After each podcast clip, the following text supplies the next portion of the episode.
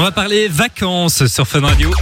Fun Radio. Enjoy the music.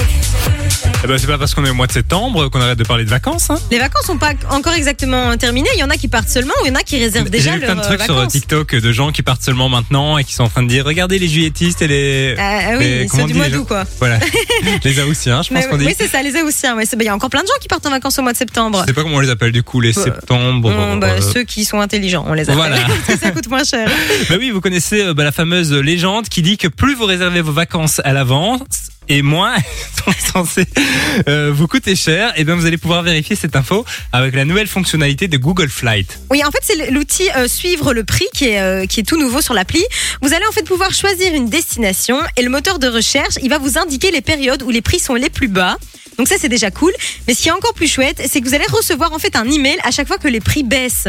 Et ça, c'est hyper bien. Parce que du coup, vous pouvez savoir quelle est vraiment la période de l'année où ça coûte la moins cher. Alors il y a deux possibilités, soit euh, vous avez des dates à respecter, ou alors vous suivez les prix en fonction de vos dates. Si vous êtes euh, plus flexible, c'est pratique parce que bon, il y a des gens qui dates. malheureusement n'ont pas beaucoup de flexibilité parce qu'ils ont des congés imposés.